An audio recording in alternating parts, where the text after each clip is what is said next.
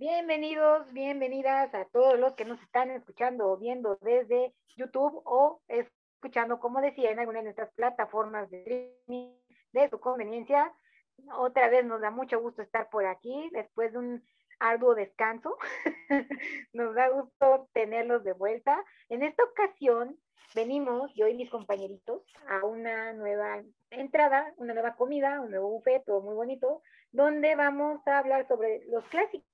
Estos libros de los 1800 o ahora que dicen que son nuevos o ustedes que consideran que son clásicos, pero, pero antes de, de, ponernos en materia, como saben, yo no vengo solita, vengo con mis compañeros que están aquí, que siempre me da mucho gusto tenerlos aquí para platicar y se van a presentar, claro está. Empezando por mi querido Chris, ahí como los tengo en pantalla. Hola, hola, ¿qué tal? ¿Cómo han estado? Bellezos y bellezas, espero que estén muy, muy hambrientos. Obviamente su servidor agradecido, muy extasiado y muy feliz de que estemos todos los maravillosos compañeros que el día de hoy vamos a ponerlos very classic, very elegant, muy elegantes, muy clásicos y espero pues que disfruten de este eh, delicioso menú muy clásico, muy rico, muy sabroso, porque los clásicos son eternos y los clásicos nunca mueren. Bueno, y también tenemos aquí a nuestro pequeño muchacho, producer Carlos. Hola, preséntese. ¿Qué tal, gente? Bienvenidos a un capítulo más de esto que es el buffet literario. Y hoy vamos a tenerles preparadas una de las sorpresas que ya este, estaba esperando por ahí también. Entonces pueden quedarse hasta el final del capítulo si quieren verlo. Y bueno, finalmente vamos a hablar de este tipo de libros que miles de veces se nos han mencionado y quizá ahondar un poco en ellos. Bueno, vamos a empezar con nuestra entrada. Este va a ser un buffet clásico. Vamos a estar como cortesanos, reyes, parte de todas estas cosas de Inglaterra, Estados Unidos, si quieren, época victorianas, este, guerras civiles o también porque dicen que hay clásicos de los 1800 y clásicos modernos, entonces también, no sé, algo más moderno como los Estados Unidos de los años 20 con el Gran Gatsby o alguna situación de ese estilo, no lo sé, pero este buffet esperemos que les guste y pues como les decía, entramos con nuestra entrada del plato del día y empecemos. ¿Qué es un clásico? ¿Cómo se considera un clásico? ¿Que debe de tener un libro para ser un clásico? Según yo, como les decía, eh, se dividen, creo yo, lo que yo sabía, en dos partes, que son los clásicos de los 1800 y los clásicos modernos. Pero hay otros que dicen que la clasificación son tres, porque son los clásicos de los 1800, los clásicos de los 90, bueno, uh, sí, del año 90 en adelante, o sea, los 10, los 20, los 30, todo eso, y ya los clásicos modernos que son a partir de los 2000, pero ya como tal 20 años antes de todo esto, ¿no? Tienen sus clasificaciones, sus diferencias, también los clasifican por el momento histórico, como les digo, la época victoriana, la época de los 20 o la recesión de Estados Unidos, ya sea la guerra civil de algún país o algo por el estilo. Cada género tiene también su clasificación, pero ¿ustedes cómo consideran se clasifican, qué libro es un clásico. ¿Ustedes qué piensan, amigos? ¿Qué piensan de esto? Bueno, yo creo que eh, eh, el término en sí, si se me permite, es, es, es medio ambiguo, ¿no? Porque porque mucho va a obedecer, creo yo, al tiempo, las circunstancias, eh, obedece también a movimientos sociales, momentos específicos, o sea, históricos de la de bailonancia, movimientos históricos, hechos y circunstancias que generan un antes y un después en la, en, en, la humanidad y obviamente como parte de esta manifestación, parte de estos sucesos, que generan, pues, que dejan huella y que, como digo, generan un parteaguas, pues obviamente la literatura también como parte de, em, como la manifestación de los movimientos humanos, pues perfectamente pues va a externar eh, o se va a manifestar por medio de las letras, ¿no? Por medio de la prosa, por medio del ensayo. Y creo yo precisamente que un clásico como tal es atemporal porque se escribe en un momento muy crucial de la humanidad. Por ejemplo, vamos a decirlo ahorita que estamos en un momento crucial como es la pandemia, e-, están surgiendo literatura de la pandemia, novelas escritas en el escenario de la pandemia. Entonces, obviamente dentro de 100 años, no sé si sean considerados clásicos, algunos así como con títulos muy extraños y muy simpáticos, pero en algún momento a lo mejor sí van a ser referente del momento que estamos viviendo, ¿no? Entonces, para mí creo que un clásico en primera obedece a que es atemporal, es decir, indistintamente de la década o del año que se esté leyendo, muchos de sus preceptos o mucho de su, de su contenido eh, es, digamos, es tan adaptable o, es o te puedes identificar indistintamente si eres mexicano, si eres japonés, si eres irlandés, si eres español, indistintamente de tu nacionalidad, te identificas mucho. Y para mí un clásico inclusive eh, rebasa sus propias barreras cuando una persona que no es lectora lo identifica, ¿sí me explico? Identifica el libro o identifica los personajes. En algún otro espacio lo comentaba igual con los mangas, porque igual esa misma pregunta mm, mm, se, se suelen hacer. ¿Qué manga, eh, qué, se necesita para que un manga sea clásico? Para mí, lo que manifestaba en otros espacios era precisamente que si tú ves a Sailor Moon, por ejemplo, aunque no seas otaku, sabes quién es Sailor Moon. Si tú ves a Goku, sabes quién es Goku, ¿no? Aunque no seas otaku, aunque no sepas que es un anime. En la literatura pasa igual. Yo creo que la literatura es clásico cuando alguien que no está inmerso dentro del mundo de los libros o que no es, logra identificar, por ejemplo, Los Miserables, uh, por ejemplo, um, este, Huckleberry Finn, eh, Los Tres Mosqueteros, por ejemplo, todo el mundo sabe quiénes son los Tres Mosqueteros, aunque no hayan leído la, la novela de Alejandro Dumas. Por el mental, hoy con la, esta icónica frase, todos para uno y uno para todos, ¿no? Hasta ya se hizo parte del coloquial del lenguaje coloquial de nuestros días. Entonces, para mí en lo particular, creo que precisamente un clásico obedece precisamente a esas características, que surge en un momento muy crucial de la historia de la humanidad y la transforma para bien. Yo creo que además de lo que bien dice Chris, este, los clásicos también son aquellos libros pioneros en algo por ejemplo, mencionando el mismo caso de Sailor Moon, Sailor Moon es pionera en el género de Magical Girls dentro del, del anime y dentro del manga. Este, y así los libros que realmente tenemos la trilogía de las distopías, que ya las hemos mencionado aquí, eh, son las pioneras, son quienes inician y arrancan con lo que con el tiempo se vuelven clichés. Son y también otro punto es muy importante, como lo menciona Chris, cuando se vuelven y evolucionan a ser no, no cultura literaria, sino ya cultura general. Era pop, sí. No solo pop, pop es por el momento, eh, pero ya hay un punto en el cual ciertas obras evolucionan y crecen al punto de volverse cultura general. Harry Potter, por ejemplo, Harry Potter es cultura pop a día de hoy. ¿Por qué? Porque sigue siendo contemporáneo. Pero de aquí a 10, 20 años es donde veremos si realmente Harry Potter prevalece como la obra que es, que es como irruptora en este género del mundo de la fantasía, también eh, enfocada hacia las escuelas mágicas porque teníamos previo a Harry Potter la fantasía de Tolkien, la fantasía orientada hacia la aventura, más que hacia, pues en este caso, al, objeto que es una escuela. O sea, Hogwarts en sí mismo encierra este, una nueva historia. Y realmente para mí eso es un clásico, cuando un clásico es aquel que viene a romper los esquemas del tipo de literatura que se escribe en ese momento y te genera nuevos clichés y empieza a ser pionera de nuevos géneros inclusive o nuevos subgéneros por ejemplo, este, ya sabemos que Julio Verne y este y H.G. Wells son realmente los creadores del género de ciencia ficción, los pioneros de la ciencia ficción, los padres de la ciencia ficción, porque antes la literatura que se servía era literatura de aventura. Y son Wells y este y Verne los que le vienen a dar rigor científico y se vuelve y evoluciona a ser ciencia ficción. Entonces, por eso es eh, que se consideran clásicos. Eh, Arthur Conan Doyle y Sherlock Holmes, por ejemplo, que es este, el gran pionero de la literatura de, detectives, que realmente este, viene de narraciones extraordinarias, por ejemplo, de que es este Edgar Allan Poe y de la literatura también escrita por Agatha Christie, que son los tres grandes pilares de la literatura detectivesca y que vienen a generar otra vez este, estos nuevos clichés, estas nuevas historias, estas nuevas temáticas. Entonces, para mí eso es un clásico. Pero también hay que decir que hay clásicos, este, no solo en el género de literatura pura y dura, hay clásicos que son escritos, pero no son este, novelas.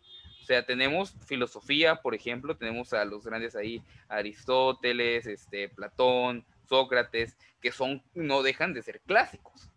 Eh, es decir, no son exclusivamente novelas, sino también de, este, de géneros independientes de la novela e independientes de la ficción, como pudiera ser la crónica, el relato, la filosofía, este, la música, etcétera, etcétera.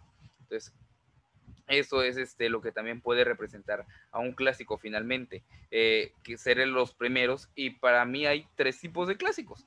Este, está el clásico antiguo, que es todo aquello escrito previo al siglo XIX o inclusive previo al siglo XVI, que pues es lo escrito por, por estos este, autores de la época antigua, los griegos, romanos, este, macedonios, mesopotámicos, e inclusive aquí en este, mesoamericanos tenemos también eh, no son muchos y no son muy recordados, pero hay este, autores de, nuestras raíces. Eh, hay un clásico moderno que es precisamente que surge con esta revolución, la Revolución Francesa, por ejemplo, de la Revolución Francesa hasta el siglo este, 20 y de ahí pues lo del siglo XX al siglo XXI que han sido también bastantes y bastante buenos. Y también dentro de, y recalcar que cada subgénero tiene sus propios clásicos. Cada género y cada subgénero tienen sus propios clásicos por separado.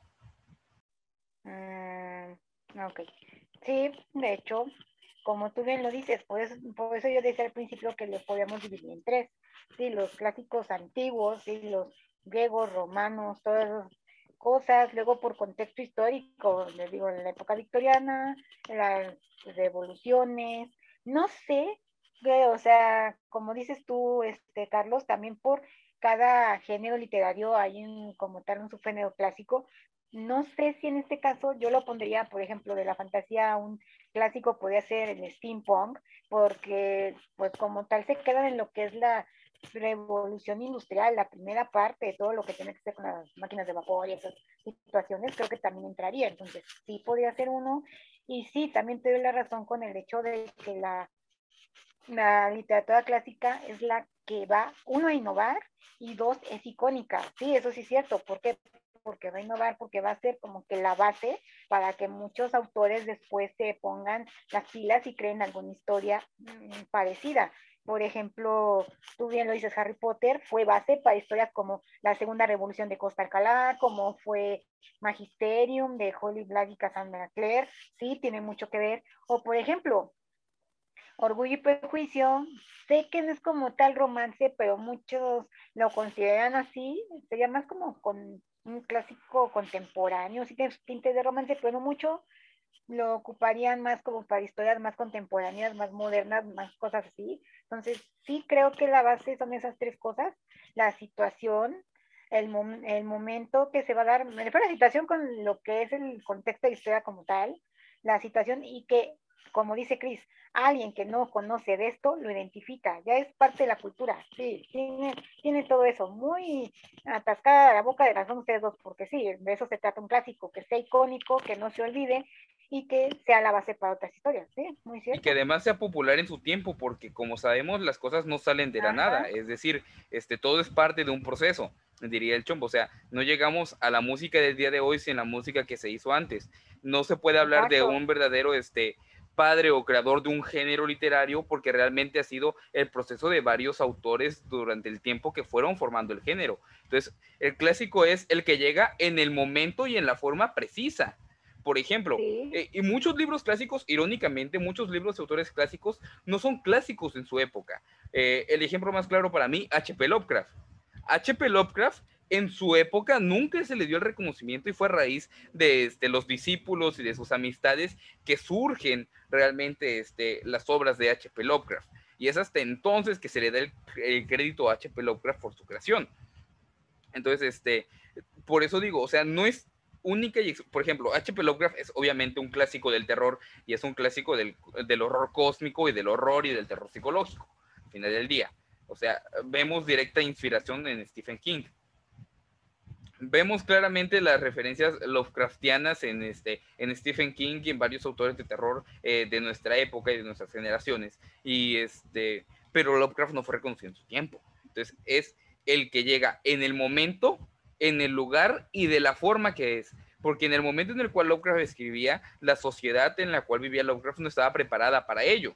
Pero la, la, generación posterior a Lovecraft realmente estaba lista y estaba esperando este tipo de textos que ya se venían buscando y se veía creando este proceso con el tiempo.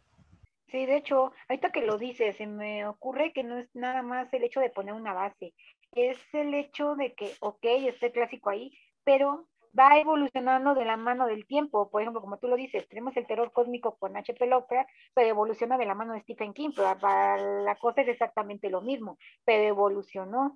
Eso es cierto, sí, también evoluciona con el paso del tiempo del ser humano, pero no dejan de tener sus bases en algo antiguo, ¿no?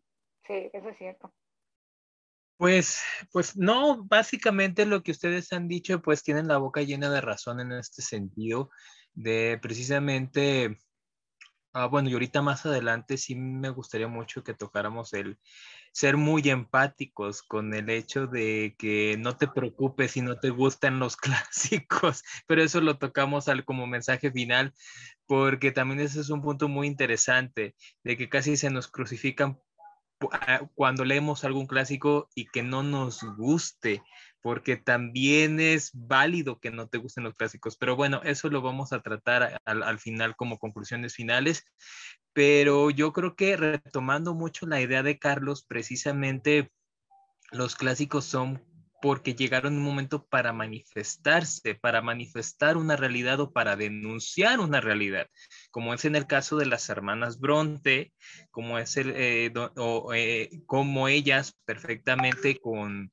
por ejemplo, la más clara que para mí eh, fueron de la, para mí ellas fueron las primeras, una de las primeras feministas, el hecho de, de manifestar precisamente el derecho de la mujer a su independencia, fue Jane Eyre de Charlotte Bronte precisamente y su hermana, la siempre por desgracia o, olvidada de de Anne Bronte, con la, con la inquilina de Winterfell, donde precisamente pues trata de, eh, de, precisamente de su protagonista huye, literal huye de, de su violentador que es su esposo, porque sufría violencia física y psicológica y huye. Para la época fue completamente rompedor, completamente eh, novedoso, porque recordemos pues que antes los estereotipos y roles de género estaban bien marcados, ¿no? Sobre todo los roles hacia las mujeres. Entonces, qué mejor que estas mujeres, y sobre todo lo, las mujeres eh, que escribieron en el pasado,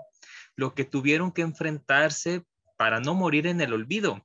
Y muchas de estas mujeres escribieron bajo, bajo este, seudónimos que precisan para poder ser publicadas, que ahora gracias a los movimientos, a la visibilización, pues han recobrado los, los títulos que a lo mejor muchos creíamos que eran escritos por hombres, pues no, ya se les está no, ah, refiriendo y ya en las portadas se les está dando reconocimiento que ah, fue una escritora quien la escribió, ¿no? Ah, sí, cierto, los clásicos son revolucionarios a su época, esa es una característica que también tienen, pero aquí hay un punto muy importante, no porque sean revolucionarios hay que ponernos así todos de, ay, no, es que eso está mal, ¿cómo lo permitieron? O eso no debería suceder, no sé qué hay que ponernos en el contexto histórico de cada uno de los clásicos, digo, porque por ejemplo en Cumbres Borrascosas, que vivían en una casa y que prácticamente todo el mundo se echaba contra todo el mundo porque todos son tóxicos ahí, no me lo van a negar,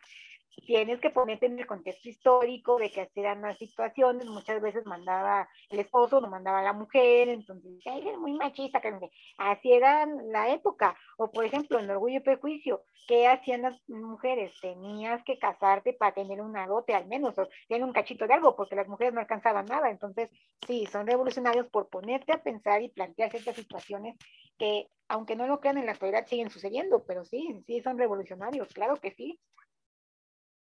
Sí, obviamente con sus respectivas eh, eh, circunstancias y pensamientos y, postulados propios de la época, ¿verdad? Pero para mí fueron rompedores, inclusive la tan, la tan polémica Cumbres Borrascosas, para mí fue muy pionera y rompedora porque nos mostró a unos protagonistas para la época eran villanos, ¿eh? y ahí pongo entrecomillado por eso digo que son bien tóxicos, sí.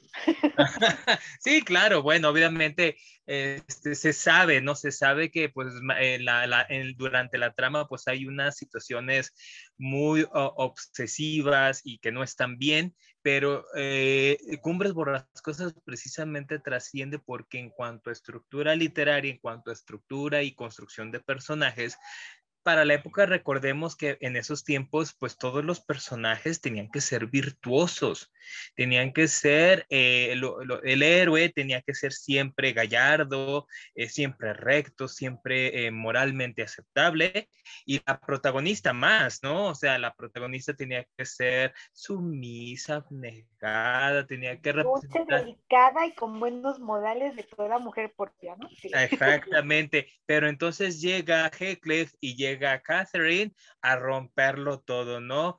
Que a final de cuentas estos protagonistas pues sucumben a sus malas decisiones, sucumben a sus propias, a sus propias pasiones. ojo, no por eso estamos diciendo que Cumbres por las cosas sea una novela romántica. Es gótica, porque pues, aquí el maestro Chris, cuando yo le estaba leyendo, me explicó muchas cosas y me, yo y me dio a entender que son como que un poco aleccionados o un poco se están subliminando porque prácticamente como nos lo pone la autora, la casa también tiene un lugar, tiene una situación, entonces son muy subliminados por la casa, por todo lo que ocurre, por todas las situaciones. Casi casi piensas que la casa es otro personaje, entonces por eso se le dice que es pionera del género gótico. No vayan a creer que es romance porque también eso está muy mal. Fíjate que eh, ahora sí que es malamente, y digo malamente, de las, eh, bueno, de las editoriales y malamente de a lo mejor sobre ciertas librerías que los clasifican así porque dicen, hay, hay, una, hay una relación amorosa, entonces lo ponemos romántico, cuando a lo mejor ni siquiera lo han leído y ni saben de qué se trata. entonces, romance, amigos, es muy raro como... No, yo sé que no, yo sé que no. Obviamente es como Mujercitas, digo, es tu clásico favorito, hermana, y, y bien que me lo ponen romántico cuando las cosas y Mujercitas es costumbrista, te muestran un, es un retrato de la vida del siglo XIX, del siglo XVIII. Bueno, Mujercitas sí podemos ponerle que es costumbrista romántico, ¿por qué? Porque no sé si lo has leído para quien no lo haya leído, una de las situaciones ahí es que se explica mucho lo que era para una mujer ser escritora, con nuestra protagonista, con Joe, y ahí te explica que para las mujeres era como que el boom hacer una novela romántica. Entonces te cuenta ahí que cuando va ella a vender su obra, porque Joe escribe Mujercitas, entonces de alguna manera, no es spoiler, lo dice en la contraportada del libro, Dalai, entonces de alguna manera le dicen, le van y le corrigen, no, yo quiero que ellas se casen, yo quiero que ellas hagan esto, que tengan un romance, ¿no? Entonces, diría que sí es costumbrista, pero con un poco de romance, porque así se lo piden a ella, ¿no? No sé si le nota algo de eso. Y es que sí, también, no sé, es importante recargar esto, o sea, si no te gusta un clásico está bien, eh, pero también tienes que considerar un poco el contexto porque se ha dado muchísimo en tiempos recientes que se cancelan a algunos clásicos, por ejemplo, el caso del mismo Lovecraft. Eh, se le tacha a Lovecraft de racista, de xenófobo, y lo era, o sea, no, no podemos negarlo, vaya, o sea, pero obviamente el contexto en el cual este Lovecraft escribe y las circunstancias que lo rodean a él, o sea, él crece realmente en un lugar de la extrema derecha donde el supremacismo blanco era este obvio y estaba a la orden del día, pues es como un poco lógico, entre comillas. Pero este, es, decir, es necesario también entender el clásico como un reflejo de la realidad del momento. Eh, porque como bien lo menciona ahorita, hay novelas costumbristas, pero en cada novela que es atemporal, como lo es un clásico, este, las situaciones cambian y no debemos cancelar. Yo soy una persona que está en contra de la cultura de la cancelación en libros clásicos, porque es no juzgues la ignorancia del pasado con la sabiduría del presente. Es una frase que me marca mucho en ese sentido. Eh, porque precisamente es esto, o sea, tenemos que mirar hacia dónde fue escrito, hacia bajo qué circunstancias fue escrito, qué, qué realidad me está reflejando. No me está diciendo que lo haga a día de hoy, porque esto es el siglo XXI. O sea, el siglo XXI va a tener ideas muy diferentes, muy diferentes a El Quijote de la Mancha escrito en el siglo XVI, si mal no recuerdo. O sea, es obvio. la realidad de Aristóteles, de, de Sócrates, de Platón es muy diferente al siglo XXI. Ellos no tenían teléfonos, ellos no tenían este, internet, no tenían luz.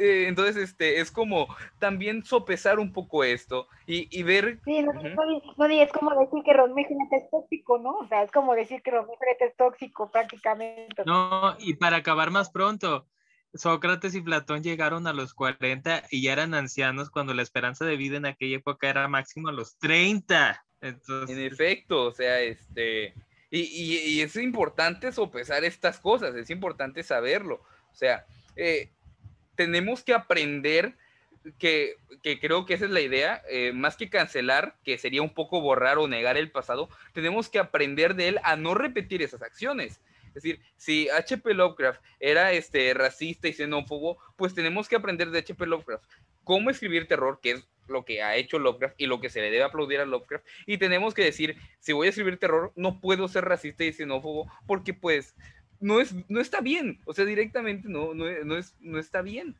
Creo que principalmente, perdón, este, creo que principalmente voy a retomar la idea de Carlos. Eh, creo que los, los clásicos y la literatura en general eh, nos invita a la reflexión, sobre todo con los clásicos. Y, y ahorita con eh, muchos eh, movimientos que ahorita están en visibilización, que siempre han estado en lucha y en pugna, este, hay muchos libros que se adjudican, por ejemplo, como feministas, como LGTB. Yo les digo, yo les invito, leámoslo, hay que leerlo, hay que reflexionarlo y, y analizarlo y analizarlo para ver si realmente obedece a nuestro tiempo si realmente reivindica, si realmente está en pro de la igualdad, si está en pro de respetar derechos, porque yo me he encontrado cada libro que se adjudica o que se ostenta como pro LGTB, como pro feminista, como NNN, y luego te das cuenta que nada que ver y que solamente se suben al carrito. Como el caso de eh, Circe, ¿no? Que decían que era ajá, y no sé qué tanta cosa y resulta que... Ajá, y no es así, o sea, el Circe es precioso, está maravillosamente bien escrito, ahora sí que hay que decirlo, la autora es, tiene un doctorado en mitología griega, en literatura de, eh, de clásicos griegos, entonces la señora sabe de lo que escribe. ¿Ya ven? Entonces... Ahí es donde decimos que los clásicos evolucionan. Entonces, uh, a mí me gusta Circe, y lo voy a decir a título personal, porque es un, un digamos, es una muy buena y muy, muy buena y sana forma de acercarte a los clásicos griegos, sobre todo a la Iliada y, a la Odisea. Obviamente no es feminista, pero lo que me gustó mucho decirse es la construcción de personaje, que no todos los libros logran y, logran atrapar en, desde esa postura es que estamos acostumbrados al argumento, a la introducción, desarrollo y desenlace, y queremos que en el desarrollo haya mucha acción. Pero ¿qué pasa cuando hay libros que no están estructurados así? Los malamente los catalogamos como malos. Es decir, cuando vemos una historia que, se que su fin es que te cuenta el desarrollo, la evolución de un personaje, a veces no lo solemos aceptar tan bien, que creo yo que fue el caso de Circe. Como no verídica, pero es una biografía, ¿no? Ajá, así es, o sea, ya le diste el punto, o sea, ya le diste el punto regresémonos a Cumbres Borrascosas. Cumbre, digo, perdón, a Jane Eyre, perdón, Jane Eyre. Jane Eyre es una biografía ficcionada. O sea, si tú lees Jane Eyre de Charlotte Bronte, te dice cuándo nació y te dice pues cuándo ya va a terminar sus días. Entonces, es una, digamos, biografía en ficción. Entonces, fue maravilloso para la época es maravillosa, igual Circe, o sea, yo invitaría que le dieran una oportunidad a Circe, quítenle la etiqueta de feminista porque no lo es, respetemos el movimiento, no lo es, pero léanlo como un muy buen acercamiento precisamente a los, a los clásicos griegos. Es como si, miren, para que vean un ejemplo de cómo evolucionan, es como si leyéramos Evelyn Hugo. Evelyn Hugo también es una biografía en los años 20, en este Hollywood de oro, pero no es como tal una biografía, se basan dice, no sé si es cierto, en la historia de Marilyn Monroe, no tan así, porque recuerdan que Evelyn Hugo era casi como la antígona de esta Marilyn Monroe, ¿no? Por decirlo así, pero sí, es una biografía ficticia, si quieren verlo así, y también no juzguen a un clásico, es que, por, ejemplo, ay, es que leí el, este, texto del gato negro o el cuervo de Lovecraft y no, este, perdón, de Poe y no me dio miedo, ¿no? O sea, también no juzguen así, porque no es el mismo tipo de terror de esa época, el tipo de terror que estamos teniendo ahorita, entonces también, o sea, no digan, es que eso ya no Exactamente. Eh, por ejemplo, con el terror, y hablando de los clásicos que, se, que ahora sí que entre comillas se clasifican como terror. Por Dios, la humanidad ha ido cambiando y nuestros temores son tan distintos y el terror precisamente es una manifestación, es una metáfora de nuestra realidad por medio de lo que más nos da miedo. Y no es lo mismo nuestros, ah, los temores de la, de la humanidad del siglo XVIII, del siglo XIX, a los temores de nosotros del siglo, a los habitantes del siglo XXI. Estamos de acuerdo, hermano. Ahora tenemos que se nos vaya el internet y antes temía que les cayeran una bomba encima. O sea, este, un contraste pequeño, un pequeño salto, o sea, este... Exactamente. Y, también podemos ver a los clásicos como una línea del tiempo y como una evolución de la humanidad. Ya lo hemos dicho y es casi eslogan de este, de este podcast. Así como la humanidad se refleja en libros, los libros reflejan la humanidad. Eh, entonces podemos leer quizá el terror de partiendo del terror gótico e ir avanzando e ir viendo cómo el terror ha demostrado pues precisamente esta evolución humana, esta evolución tecnológica, o sea, uno de los temores, uno de los temores del terror actual es, por ejemplo, la revolución de las máquinas, la revolución de los robots. Y bueno, obviamente el terror de, de Poe, pues no va a referir a robots porque ahí las máquinas ni siquiera eran inteligentes, eran mecánicas. Entonces, este, también podemos verlo de esa forma, o sea, y otro punto que quiero rescatar, muchas veces los clásicos no son libros, los clásicos son los autores.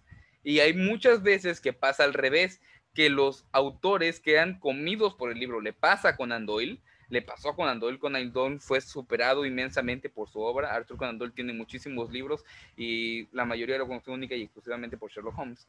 Y hay autores, por ejemplo, de, libros clásicos, de libros populares, como pudiera ser El Principito, de los cuales muy poca gente conoce el nombre del autor. O sea, yo en este mismo momento sé que el autor es francés, pero no recuerdo el nombre del autor. Eh, entonces, también pasa que muchas veces los clásicos son más los autores un poco en ciertos géneros, por ejemplo, Poe yo lo considero clásico, de, se le considera clásico del terror y del género detectivesco, pero yo peso más su labor dentro del terror gótico que dentro del género detectivesco, realmente. Entonces, este, también mencionar que, este, que a veces es el autor el que pesa más que a veces inclusive su obra y que pasa al revés, que la obra puede consumir al.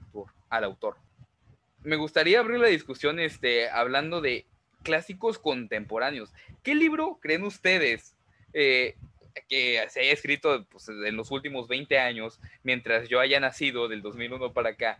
¿Qué libros creen que pudieran llegar a ser clásicos? Porque hay libros que ya se les pueden considerar clásicos por la evolución que ha tenido su género o por la creación de su mismo género. Por ejemplo, Harry Potter es prácticamente el creador o pionero de la novela fantástica juvenil este, o los Juegos del Hambre, que también es un poco de, de este, de esta idea de, crear, de generar este, nuevos subgéneros, porque ya no es solo fantasía o novela juvenil, es novela fantástica juvenil. Y, este, y te genera ciertos clichés. ¿Qué libros creen ustedes que pudiera convertirse en un clásico? Y yo voy por mi apuesta personal que quizá depende de cómo evolucione, México Land puede considerarse un clásico, inclusive latinoamericano, porque refleja una sociedad eh, que creo que refleja este punto de partida, o sea, el, lo que sucede con esta llamada este, anomalía, que es este, la irrupción de, del capitalismo llevado al extremo, por ejemplo, como lo vimos en, en 1984 de George Orwell, que era el comunismo llevado al extremo, pues este, un poco, eh, pues México Land puede ser el, capitalismo llevado al extremo. Otro que creo que podría quedar como muy clásico sería La historia interminable de Michel Ende. Creo que ese sería un gran clásico por el hecho de que yo sé que ya me tardé mucho en leerlo y lo leí ahorita y para mí podrían decir que no es como tan guau, porque yo ya tengo como un bagaje de fantasía, no me sorprendió tanto, pero para primeros lectores del género creo que sorprende mucho, creo que tendría bases para lo que es el género como tal, porque habla de lo que es la fantasía y del contexto que tiene con nosotros los seres humanos, porque eso de que el mundo de la fantasía y la reina de la fantasía estén enfermos y que nosotros como seres humanos al creer en este género vamos a ayudar a que se rescate, pues yo, obviamente como base para todo esto.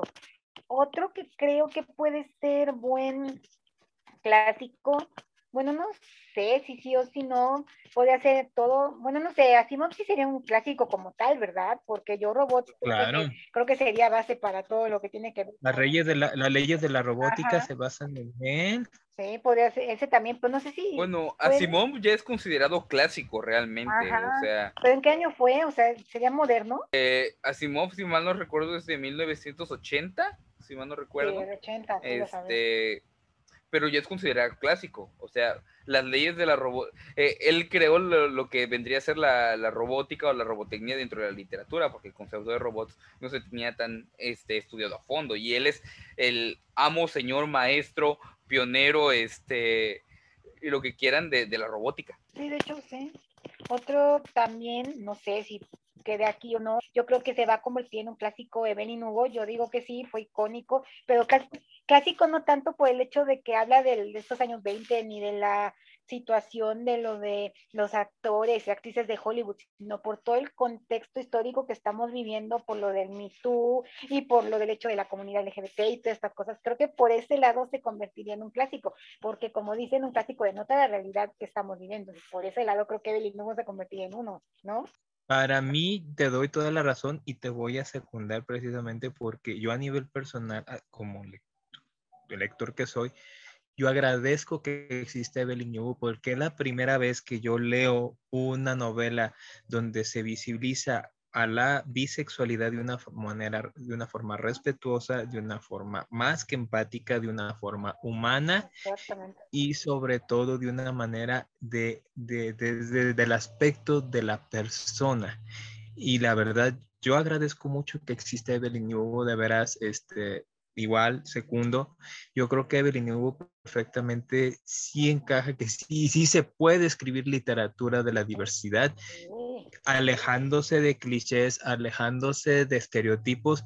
Evelyn Hugo es la muestra verdadera y fidedigna que sí se puede tener buena literatura LGTB que realmente reivindique. Y otro también del mismo género, creo que rompió cuando inició todo esto. Creo que Aristóteles y Dante también sería como considerarlo buen clásico en términos de literatura gay, literatura LGBT, porque fue pionera, fue de las primeras que empezaron a salir y fue una revolución y caos que todo el mundo queríamos estarlo leyendo porque era la primera vez para muchos que leíamos ese tipo de, de género y es revolucionario por el hecho de que se empezó a visibilizar esta literatura.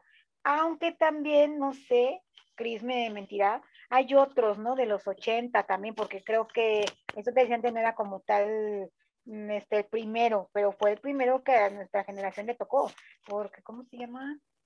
Creo que era Patti Smith, tiene uno o algo así, no me acuerdo. Ah, Patricia, Patricia, Patricia Eso, se me fue el nombre. tiene uno, con Carol. Ese mero. Con Carol. Y fue de los setentas, creo que también ella fue muy rompedora porque Patricia Hashmin, eh, que ella escribió precisamente el maravilloso, el maravilloso, el maravilloso Mr. Ripley, que hay una película eh, este, ella fue la primera en escribir o de las primeras en escribir una novela LGTB que se aleja del cliché que la historia trágica, ¿no? la historia trágica LGTB, ella se aleja y nos muestra a un, la historia de dos protagonistas, de dos chicas que se aman, que se quieren dentro de la clandestinidad, porque recordemos que en aquellas épocas, en los 40, 50, no estaba, obviamente, si era mucho, en muchos países todavía era castigado, hasta con cárcel, hasta con tortura. Este, en aquellos tiempos y, el hecho de que para mí fue muy valiente, fue, un acto valeroso que precisamente este, ella se haya atrevido a sacar una novela perfectamente y completamente y abiertamente lésbica, ¿no? También otro clásico LGTB para mí que tenemos aquí en México es El vampiro de la colonia Roma de Luis Zapata, donde tan fue en los setentas, abiertamente fue una novela audaz, donde nos presenta la historia de un protagonista que ejerce la prostitución por elección. O sea, a él le gusta la calle, a él le gusta la Ciudad de México, la vida nocturna de la, de, la, de la Ciudad de México, y es adorable, es entrañable. O sea, él es como en el argot LGTB se le conoce, él es un chichifo, él ejerce la prostitución y, pero es tan adorable, lo, le quieres mucho, lo entra, este, le llegas a tener mucho cariño, porque precisamente hasta es una parodia de entrevista con el vampiro Jan Rice, eh, donde vemos que eh, toda la novela está escrita precisamente con falta de ortografía, porque se ve que el, que el, entrevistador omnisciente está escribiendo a la, mientras escucha la grabación. Eh, este test para mí es un testimonio y que en su momento el vampiro de la colonia Roma pues eh, realmente estuvo vetado, estuvo este, censurado por, la, por gobiernos, por la Iglesia Católica, por muchas autoridades propias de la época. Estuvo vetado durante muchos años y que ahora estoy muy feliz de que haya una muy bonita reedición del vampiro de la colonia Roma y que se sepa y que, que, se, y que existe. Y también por hablar de, bueno, otro libro que, que me parece puede ser un clásico de la literatura este, infantil juvenil mexicana. Es El libro salvaje de Juan Villoro. Me parece un librazo. Juan Villoro es un es, mi autor favorito, favorito. Y me parece que tiene toda la pinta porque me parece que es un libro excelente para iniciar a, a chicos de 10, 11, 12, 9, 13 años a la lectura porque realmente les incentiva ese cariño y ese amor. Y hablando de otro género, como lo es el manga, Goku Pollo, obviamente tiene que ser un clásico moderno, ¿no es cierto, tío Cristo? Se me vaya a espantar.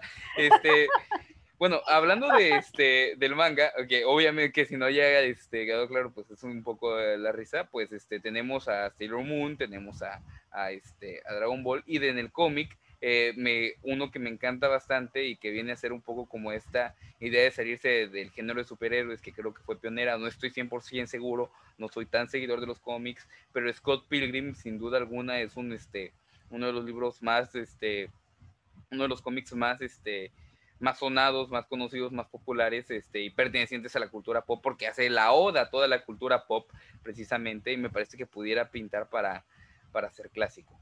Y respecto a manga, este, usted, tío Chris, que es el amo y señor de ese tema, ¿cuáles le parecerían que pintan para ser los clásicos de, del mañana a día de hoy? Eh, título personal, Vinland Saga.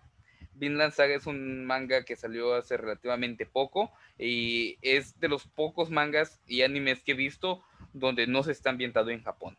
Entonces es una este, estructura muy poco común, es muy raro hallar un manga que no sea ambientado en Japón y que tampoco sea un mundo ficticio, sino que pues Vinland Saga habla precisamente del periodo de vikingos, habla de países nórdicos y este la animación en el anime es una belleza y el manga es buenísimo, pero pues este ¿cuál, diría usted que pudieran pintar para hacer los mangas o animes clásicos del futuro?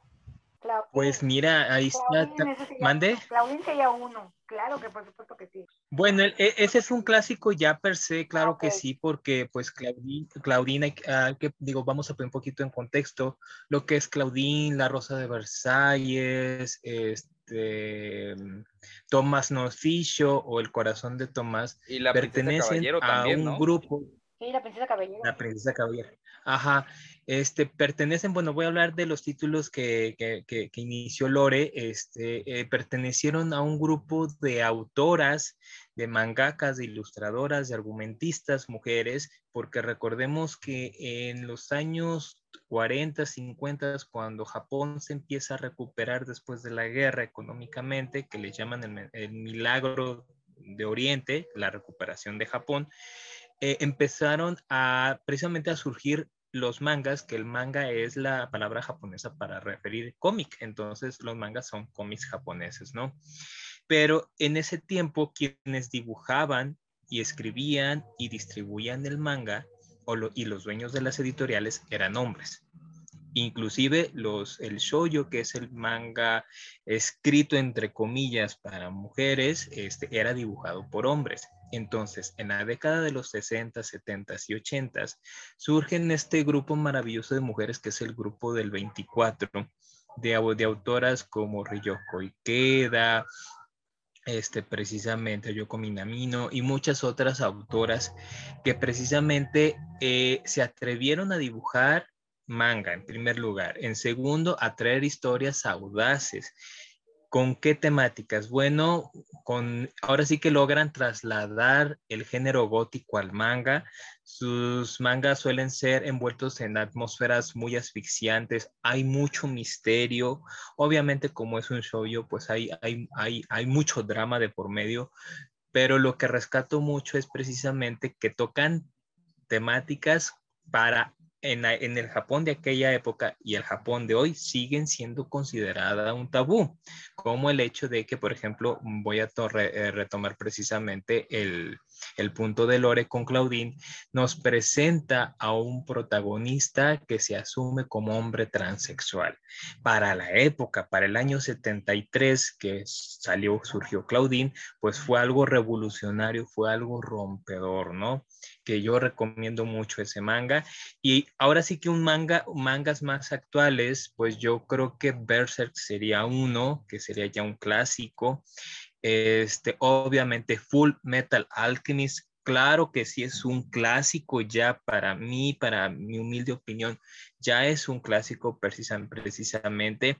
Bueno, voy a mencionarlo también, eh, Naruto, este, eh, bueno, muchos lo consideran clásico, también eh, One Piece, pero para mí un clásico, mande, pero, mándeme yo creo, no sé, tú me corregirás, que los clásicos no los puedes, los mangas clásicos no los puedes clasificar igual que un libro normal, ¿no?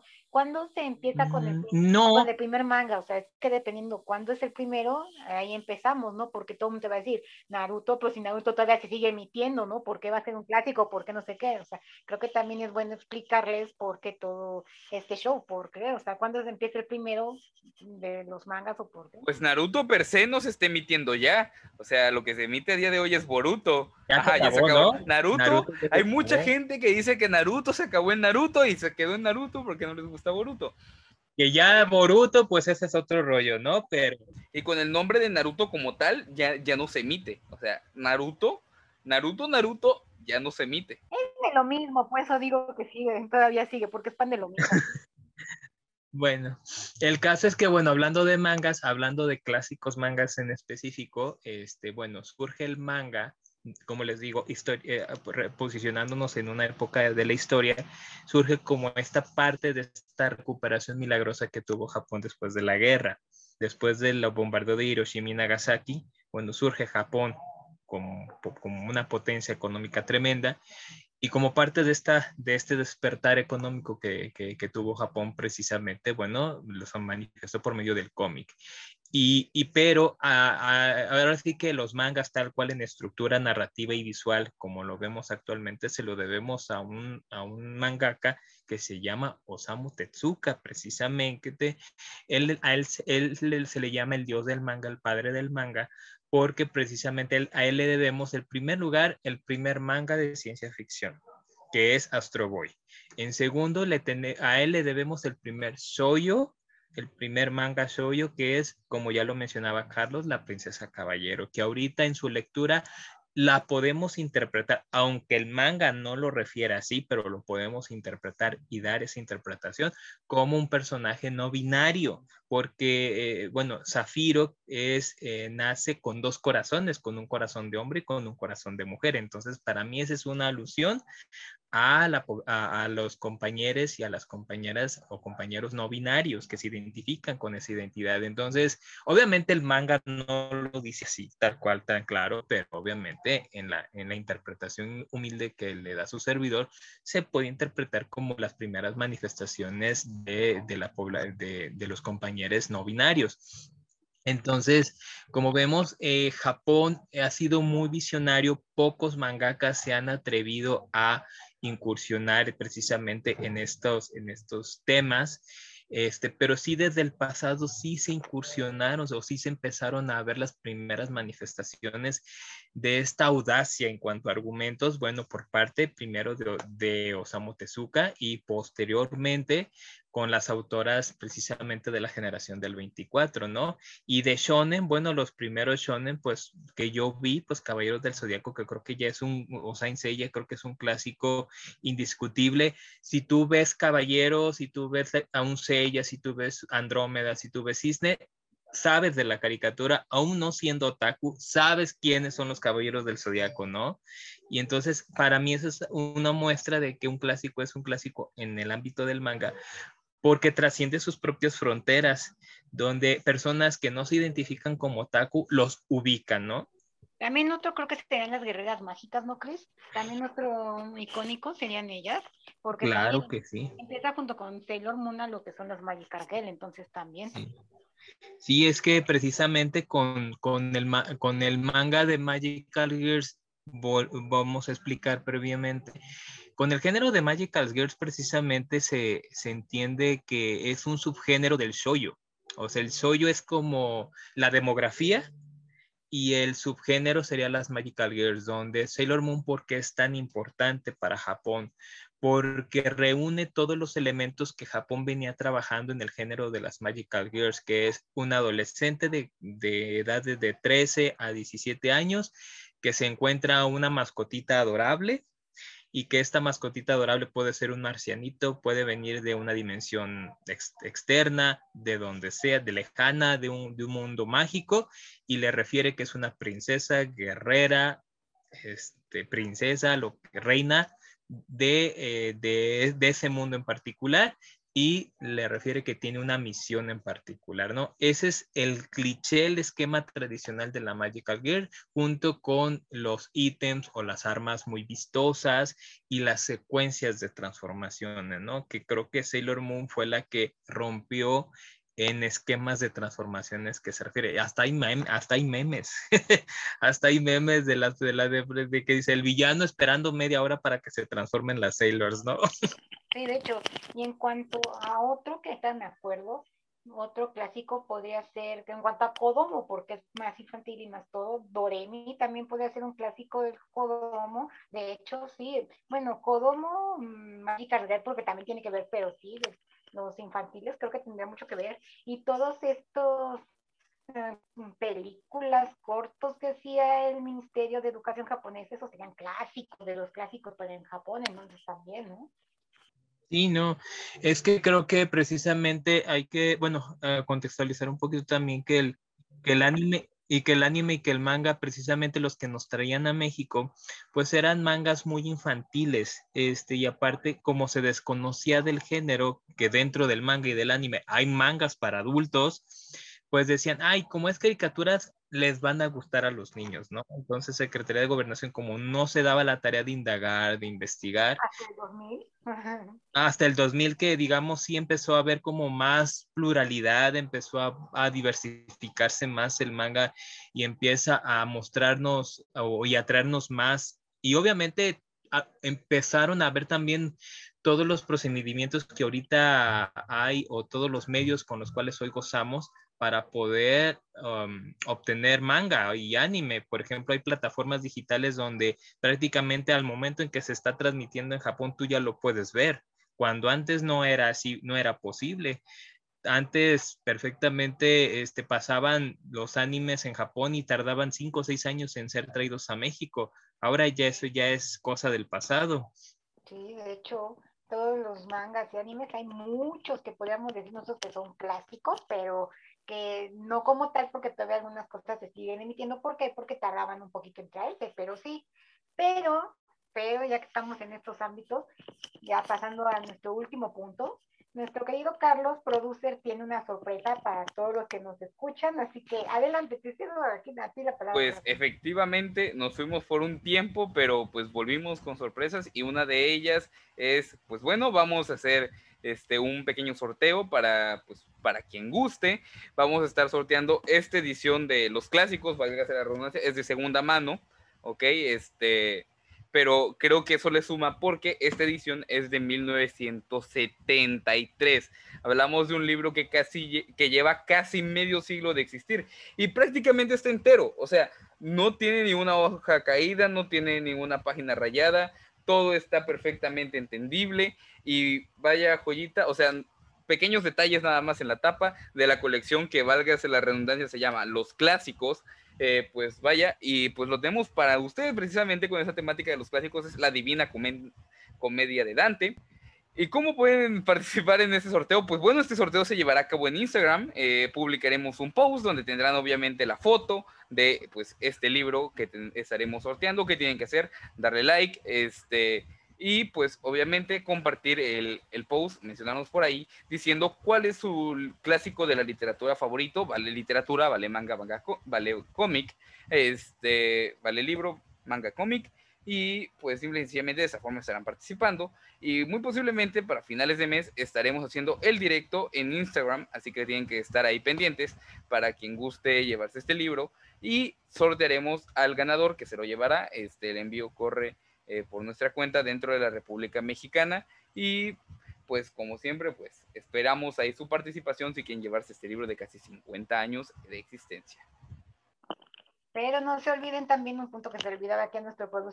Si lo ponen en sus historias, tienen un punto extra, así que también pónganlo, visibilicen el sorteo también, eso les va a ayudar mucho, para ver si se lo llevan.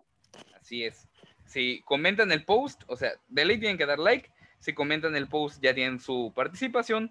Si lo ponen en historias, es como si tuvieran dos boletos. Obviamente, pues es lo máximo que puede tener cada persona, ¿no? Como dos boletos para eso. Qué bonito, qué bonito el sorteo, claro que sí. La Divina Comedia, les voy a decir que fue uno de los primeros clásicos que leí y me gustó.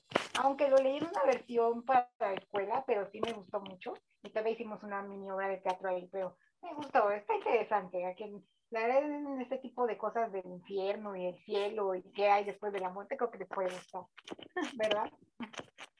Y bueno, gente, pues esperamos que esto les haya gustado mucho, que hayan quedado satisfechos de conocimientos y que hayan agregado nuevos titulitos por ahí a sus estanterías les recordamos que deben de tomarlo con calma y llevarlo al contexto histórico que cada título tiene. No es lo mismo, le repito, leer terror de los 1800 a leer un terror de Stephen King ahorita en la actualidad. O no es lo mismo la situación de la mujer en esas épocas a la situación de la mujer actual.